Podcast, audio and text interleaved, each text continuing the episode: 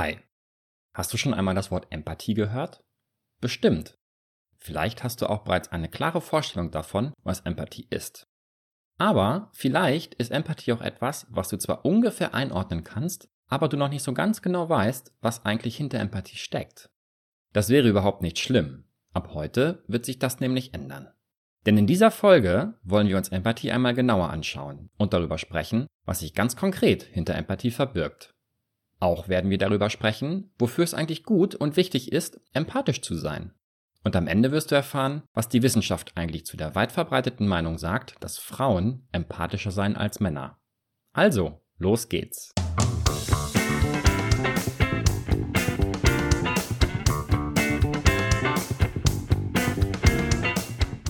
Herzlich willkommen zu Tell, Talk and Teach, der Podcast rund um alles Psychologische. Schön, dass auch du wieder mit dabei bist.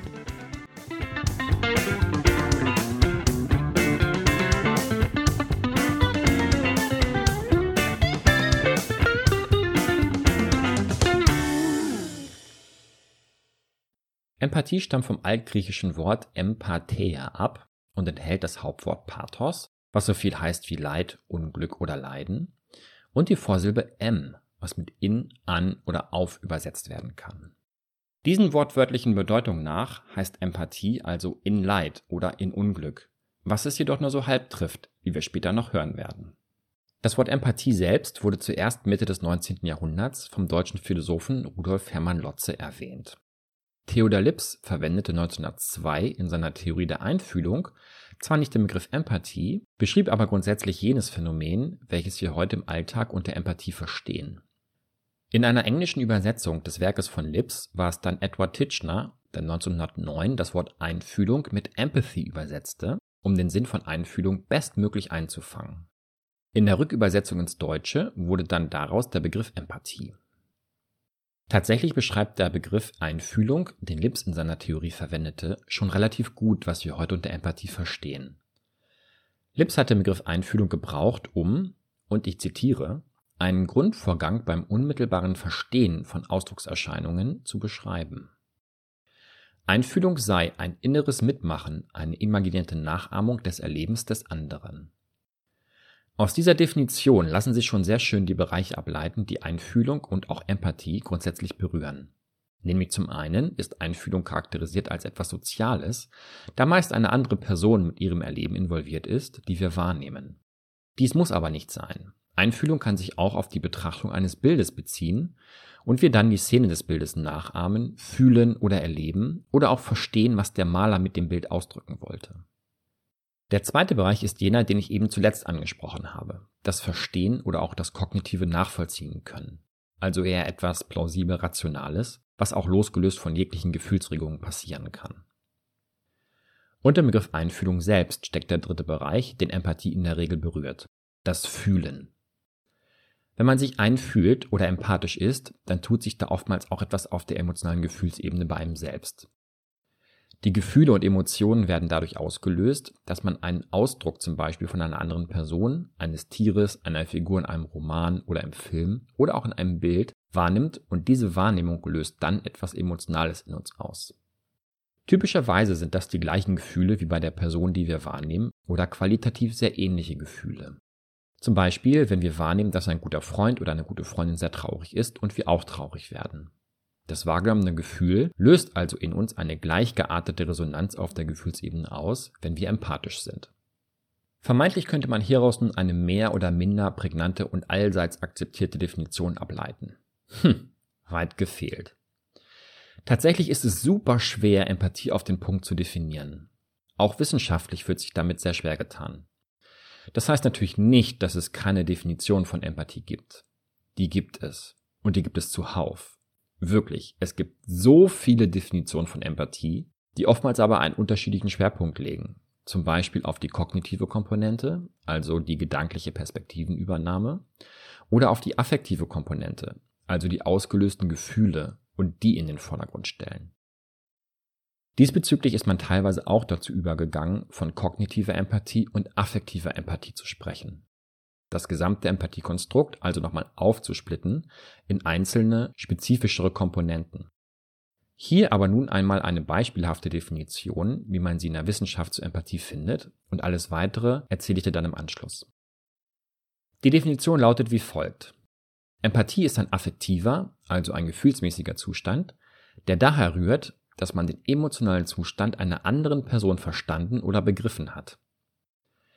Der in einem ausgelöste gefühlsmäßige Zustand ist deckungsgleich oder zumindest sehr ähnlich dem bei der anderen Person wahrgenommenen Zustand. Hier haben wir also eine Definition, die sowohl die kognitive als auch die affektive Komponente beinhaltet und somit relativ breit gefasst ist.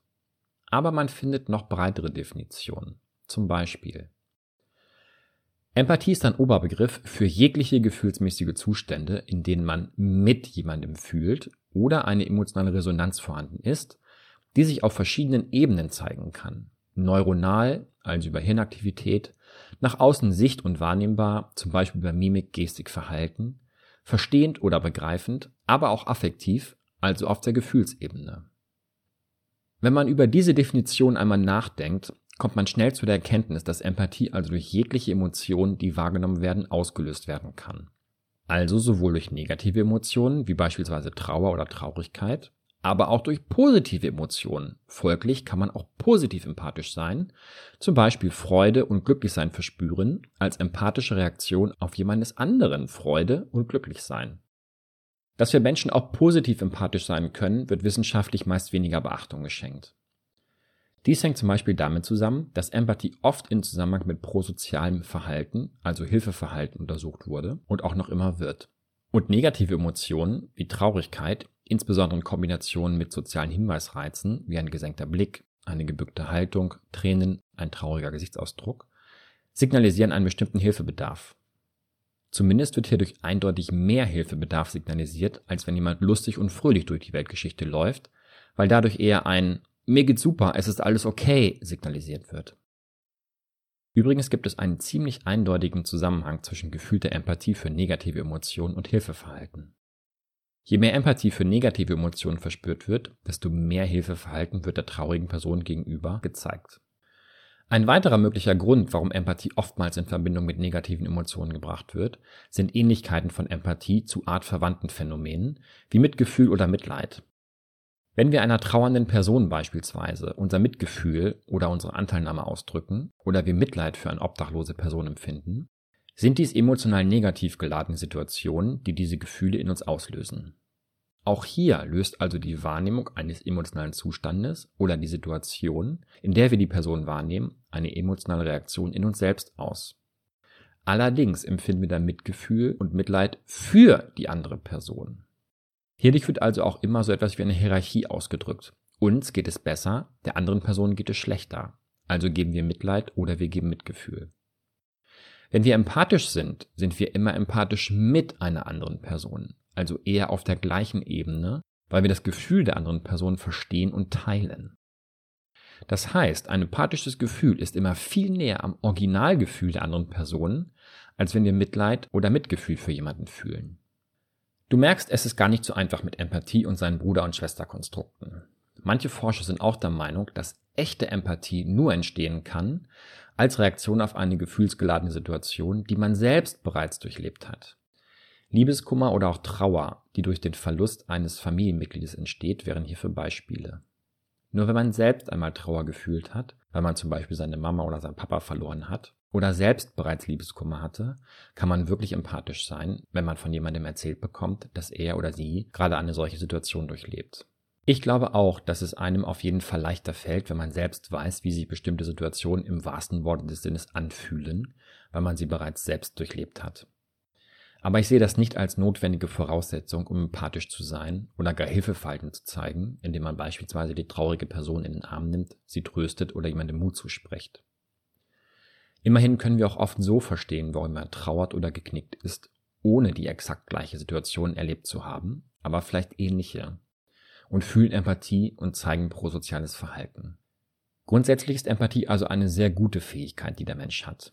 Denn Empathie fördert den sozialen Zusammenhalt und trägt auch dazu bei, dass wir uns untereinander helfen und aggressives Verhalten gehemmt wird.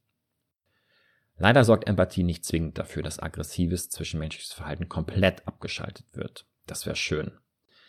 Denn schließlich gibt es noch Kriege, Rassismus, Mobbing am Arbeitsplatz und so weiter und so fort. Allerdings gilt auch bei Empathie, die Dosis macht das Gift. Es ist also nicht alles schön bei Empathie. Bei zu viel verspürter Empathie kann es zu einer sogenannten empathischen Übererregung kommen, auf Englisch Empathetic Overarousal. Und das wird in der Forschung als überschießende Reaktion auf negative Emotionen beschrieben. Bei einer empathischen Übererregung sind die stellvertretenden empathischen negativen Emotionen, wie zum Beispiel Trauer oder seelischer Schmerz, so stark, dass ein immenser Stresslevel in uns ausgelöst wird. Nun hatte ich ja gerade schon erzählt, dass normalerweise Empathie für negative Emotionen prosoziales und Hilfeverhalten auslöst, was jedoch im Falle einer empathischen Überregung nur vermindert oder sogar gar nicht eintritt. Wenn die negative empathische Emotion und der ausgelöste Stresslevel so hoch ist, fühlen wir uns vielleicht nicht in der Lage zu helfen, beziehungsweise es entsteht eine Verschiebung unseres Fokus weg von der Person, die wir wahrnehmen und die Hilfe braucht, hin zu uns selbst und unserem eigenen negativ-emotionalen Zustand, der so unangenehm erlebt wird, dass wir uns erstmal um uns selbst kümmern, damit der Stresspegel wieder sinkt. Und wenn wir uns um uns selbst kümmern, richten wir unsere Aufmerksamkeit logischerweise auch auf uns und weg von der anderen Person. Damit man grundsätzlich noch von einem empathischen Gefühl sprechen kann, gibt es noch das Kriterium der sogenannten Selbst-anderen-Unterscheidung. In der Lage zu sein, bestimmen zu können, dass die ursprüngliche Quelle der eigenen gefühlten Emotion in der Wahrnehmung einer Emotion bei einer anderen Person, also im Außen liegt und nicht ursprünglich durch etwas in uns selbst ausgelöst wurde, ist ein Kennzeichen von Empathie. Verschwimmt diesbezüglich die Wahrnehmung oder man weiß eigentlich gar nicht, dass man beispielsweise ein Gefühl von Traurigkeit fühlt, weil man es bei einem guten Freund oder einem Familienmitglied wahrgenommen hat, dann spricht man nicht mehr von Empathie. In solch einem Falle spricht man dann von der sogenannten emotionalen Ansteckung. Ein klassisches Beispiel hierfür, welches oft genannt wird, ist ein Phänomen, welches man bei Babys beobachten kann. Stell dir vor, zwei ein paar Monate alte Babys liegen nebeneinander und das eine fängt plötzlich an zu weinen und zu schreien. Was glaubst du, was ist dann durchaus wahrscheinlich, dass das andere Baby tut? Genau, es fängt auch an zu weinen und zu schreien. Es ist unwahrscheinlich, dass das zweite Baby aus Empathie anfängt zu weinen und zu schreien, weil sich diese Fähigkeit auf einem ganz grundlegenden Niveau erst zwischen dem dritten und vierten Lebensjahr entwickelt und Kinder erst dann in der Lage sind, zwischen ihren eigenen mentalen Zuständen und denen von anderen Kindern oder anderen Personen zu unterscheiden. Damit dies überhaupt passieren kann, muss zuvor die Entwicklung des Selbstkonzeptes geschehen sein. Diese beginnt normalerweise zwischen dem 18. und 24. Monat. Wenn ein Baby erst ein paar Monate alt ist, ist es also von seinem Entwicklungsstand her noch gar nicht in der Lage, empathisch zu sein. Das Mitweinen und Mitschreien resultiert also aus der emotionalen Ansteckung, nicht aus Empathie. Übrigens, der Test, um herauszufinden, ob ein Kleinkind schon ein Selbstkonzept entwickelt hat, ist recht simpel. Man nennt ihn auch den Rouge-Fleck-Test. Er geht so. Man malt dem Kind unbemerkt einen roten Punkt ins Gesicht und setzt es dann vor einen Spiegel. Man beobachtet dann seine Reaktion. Versucht das Kind den Punkt im eigenen Gesicht wegzuwischen oder beim Spiegelbild. Geschieht ersteres, vermutet man, dass sie das Kind selbst im Spiegel erkannt hat. Aber auch wenn das Kind auf sich selbst im Spiegel zeigt oder anfängt Grimassen zu schneiden, sind dies Hinweise darauf, dass es sich selbst im Spiegel erkannt hat und somit die Anfänge des Selbstkonzeptes bereits entwickelt sind. Das Selbstkonzept beginnt sich, wie bereits gesagt, zwischen dem 18. und 24. Lebensmonat auszuprägen. Empathie ist also eine Fähigkeit, die wir besitzen und die sich schon recht früh, ausgehend von einem entwickelten Selbstkonzept, beginnt auszuprägen. Gesellschaftlich betrachtet hat man aber leider auch festgestellt, dass die Fähigkeit zur Empathie seit den 1970er Jahren wieder abnimmt. Diesen Befund findet zumindest eine Längsschnittstudie, die amerikanische Studierende von 1970 bis 2009 untersucht hat. Hier wird ein Rückgang der empathischen Fähigkeiten von insgesamt ca. 40 Prozent beschrieben. Diese Entwicklung wurde verstärkt ab dem Jahr 2000 beobachtet. Die Autoren der Studie können allerdings nur spekulieren, warum die Empathiefähigkeit bei den amerikanischen Studierenden abgenommen hat und beschreiben zunächst weitere Entwicklungen, die zeitgleich beobachtet wurden. Natürlich stellen dies keinerlei Ursachen-Wirkung-Beziehung dar, aber diese Beobachtungen sind dennoch ziemlich interessant. Narzissmus zum Beispiel, also eine gewisse Art von Selbstverliebtheit, steht als Persönlichkeitseigenschaft in einem negativen Zusammenhang mit Empathie. Das heißt, je narzisstischer eine Person im Durchschnitt ist, desto weniger empathiefähig ist sie auch. Und Narzissmus hat in dem Zeitraum, in dem Empathie gemessen wurde und abgenommen hat, deutlich zugenommen. Auch haben gewalttätige und aggressive Verhaltensweisen unter Studierenden insbesondere von Anfang der 80er bis Mitte der 90er Jahre zugenommen und seit Mitte der 2000er auch Mobbingverhalten, welches von Frauen gezeigt wird. Auch begann Anfang der 2000er verstärkt das Smartphone und soziale Medien in den USA Einzug in den Alltag zu halten. Die Autoren schreiben hierzu, dass die verstärkte Interaktion mit Menschen online sich sicherlich auch auf die Interaktion und die sozialen Fähigkeiten offline und von Angesicht zu Angesicht auswirke und Dinge wie zwischenmenschliche Empathie verändere. Menschen hätten nicht mehr so viele wirklich enge Beziehungen und würden weniger in Vereinen aktiv sein und weniger gemeinsam mit Familie essen oder sich mit Freunden treffen als noch vor 30 oder vor 40 Jahren. Auch der Medieninhalt könne zu einer Veränderung der Empathiefähigkeit führen. Berichte über Krieg, Gewalt und Leiden könnten die Leute für die negativen Gefühle und Emotionen anderer desensibilisieren und abstumpfen lassen, wenn sie permanent davon in den Nachrichten hörten. Das erscheint auch logisch, denn Empathie zu fühlen erfordert auch Kraft und Ressourcen und ständig empathisch zu sein und andauernd Situationen ausgesetzt zu sein, die Empathie auslösen, kann zu einer emotionalen Erschöpfung führen. Und das möchte natürlich niemand gern erleben. Emotionale Erschöpfung oder auch Mitgefühlsmüdigkeit kann man oft in Heil- und Pflegeberufen beobachten. Keine oder verringerte Empathie mehr zu zeigen, beziehungsweise eine Distanz zu Gefühlen und Situationen anderer aufzubauen, könnte eine Art Selbstschutz vor dem Ausbrennen sein. Diese Beobachtung und Befunde finde ich höchst alarmierend, weil Empathie aus meiner Sicht eine wichtige und tolle Fähigkeit ist für ein friedliches und schönes Zusammenleben.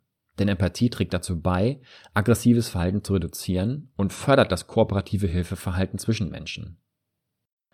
Ganz allgemein ist Empathie eine wichtige Fähigkeit für ein sozial verträgliches Zusammenleben, was auch im Job natürlich super wichtig ist.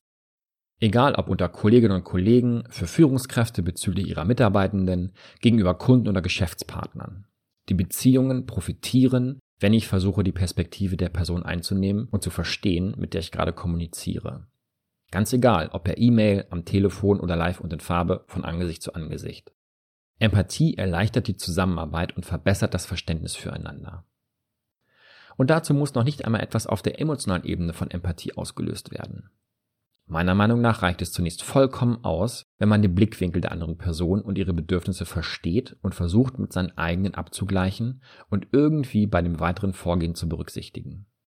In Zeiten, in denen Digitalisierung von Arbeit mehr und mehr Einzug in die Büros der Unternehmen hält und die Leute vermehrt über den Laptop oder aus dem Homeoffice per Videokonferenz zusammenarbeiten müssen, verändert sich auch die Art des Beziehungsaufbaus und die Qualität der zwischenmenschlichen Arbeitsbeziehungen. Empathie ist hierbei eine wichtige Komponente, die helfen kann, die Beziehung positiv zu gestalten oder auch erst positiv aufzubauen. Wenn sich dies am Anfang schwierig darstellt, weil man die Perspektive oder die Situation der anderen Person nicht so gut nachvollziehen kann, ist das nicht schlimm. Ein ganz einfaches Mittel kann hier Abhilfe schaffen. Fragen und dann zuhören. Frag nach, wie es ist, wenn man alleinerziehend im Homeoffice sitzt, mit zwei Kindern, die im Grundschulalter sind und um die man sich kümmern muss. Frag nach, warum der Kollege so mies gelaunt am Morgen ins Büro kommt, anstatt es stillschweigend und genervt einfach so die ganzen acht Stunden zu ertragen. Frag nach, wie der Kundentermin deiner Kollegin gelaufen ist, was gut und was vielleicht nicht so gut war. Was will sie nächstes Mal anders machen und warum? Das alles sind einfache Fragen, die einem helfen zu verstehen. Aber mehr noch, sie signalisieren Interesse an der anderen Person und helfen, eine Beziehung aufzubauen. Und mit guten zwischenmenschlichen Beziehungen arbeitet es sich gleich viel leichter. Gleiches gilt auch für Führung und für Führungskräfte. Empathie landet regelmäßig auf einem der vordersten Plätze, wenn nach den in Zukunft wichtigsten Fähigkeiten von Führungskräften gefragt wird.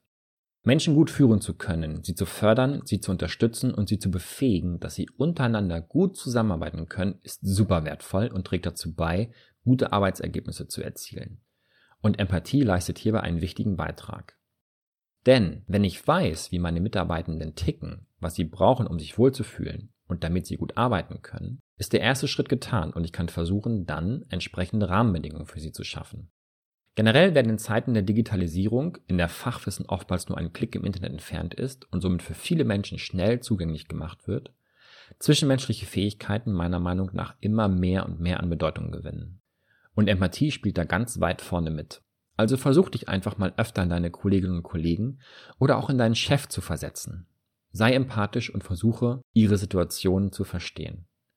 Und falls dir nur schwer gelingt, frag nach und zeig Interesse.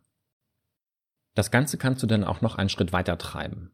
Versuch nächstes Mal ein Gefühl oder eine Emotion, welches du bei dir wahrnimmst, zurückzuverfolgen. Das geht auch im Job. Woher kommt dieses Gefühl?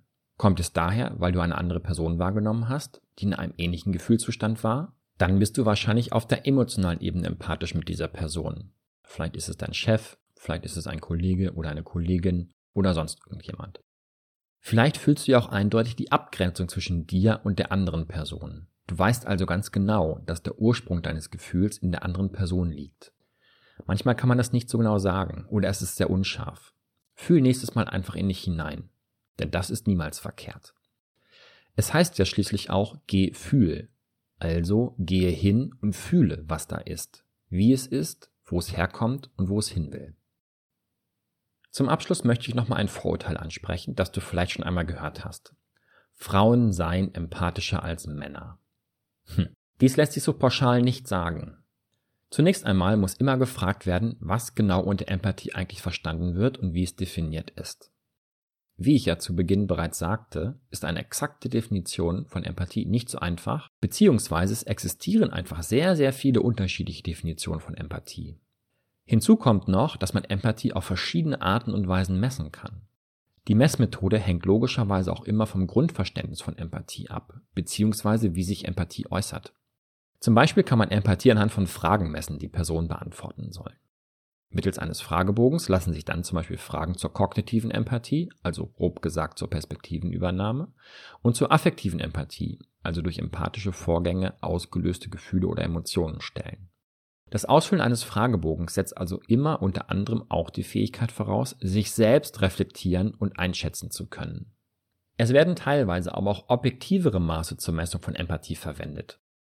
Zum Beispiel kann man physiologische Maße, beispielsweise Herzfrequenz oder Hautleitfähigkeit, die ändert sich, wenn man minimal anfängt zu schwitzen, was zum Beispiel an den Fingern gemessen wird, als Reaktion auf emotionale Bilder oder Videosequenzen messen. Je nachdem, wie stark sich das physiologische Maß ändert, wird dies dann als Indikator für Empathie verwendet. Bei Kindern wird oft auch die Mimik und Gestik beobachtet, die sie zeigen als Reaktion auf die Emotionen einer Figur in einer Geschichte. Zum Beispiel, wenn die Figur ein Geschenk bekommt und sich freut, oder ihr das Eis aus der Hand fällt oder ihr ein Spielzeug weggenommen wird und sie deswegen traurig ist. Die Messung der Hirnaktivität mittels Magnetresonanztomographie, kurz MRT, wird ebenfalls von manchen Wissenschaftlern als Indikator für Empathie herangezogen. Man kennt zum Beispiel im Gehirn die Regionen, die aktiv sind, wenn wir Ekel oder Schmerz verspüren. Wenn dann beim Betrachten von ekligen oder schmerzvollen Bildern die entsprechenden Hirnareale aktiv sind, die ebenfalls aktiv sind, wenn man selbst Ekel oder Schmerz fühlt, wird dies als Indikator für Empathie verwendet. Mit diesem Wissen zu unterschiedlichen Ansätzen, um Empathie zu messen, nun zurück zu dem Vorurteil, dass Frauen empathischer seien als Männer. Diese Aussage ist gar nicht so leicht zu beantworten, beziehungsweise muss sehr differenziert betrachtet werden. Ja, es gibt Hinweise darauf, dass Mädchen empathischer sind als Jungs. Eine Längsschnittstudie zum Beispiel untersuchte die affektive und kognitive Empathie mittels Fragebogen bei Jugendlichen im Alter zwischen 13 und 14 in einem einjährigen Abstand und mit zwei Messzeitpunkten. Sowohl bei der ersten Messung als auch bei der zweiten Messung erzielten Mädchen signifikant höhere Werte als Jungs.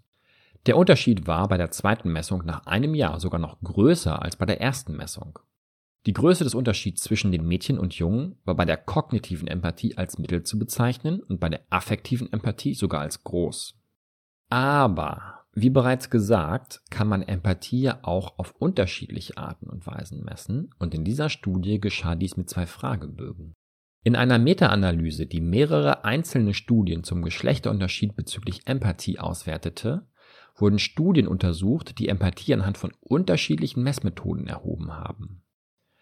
Auch hier zeigte sich ein recht eindeutiger Effekt, dass Frauen höhere Empathiewerte erzielten als Männer, wenn diese mittels Fragebogen gemessen wurde.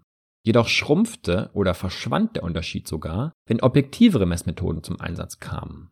Also zum Beispiel, wenn die Hautleitfähigkeit oder die Herzfrequenz gemessen wurden oder die mimischen und gestischen Reaktionen von Kindern auf die Wahrnehmung einer emotionalen Situation bewertet wurden.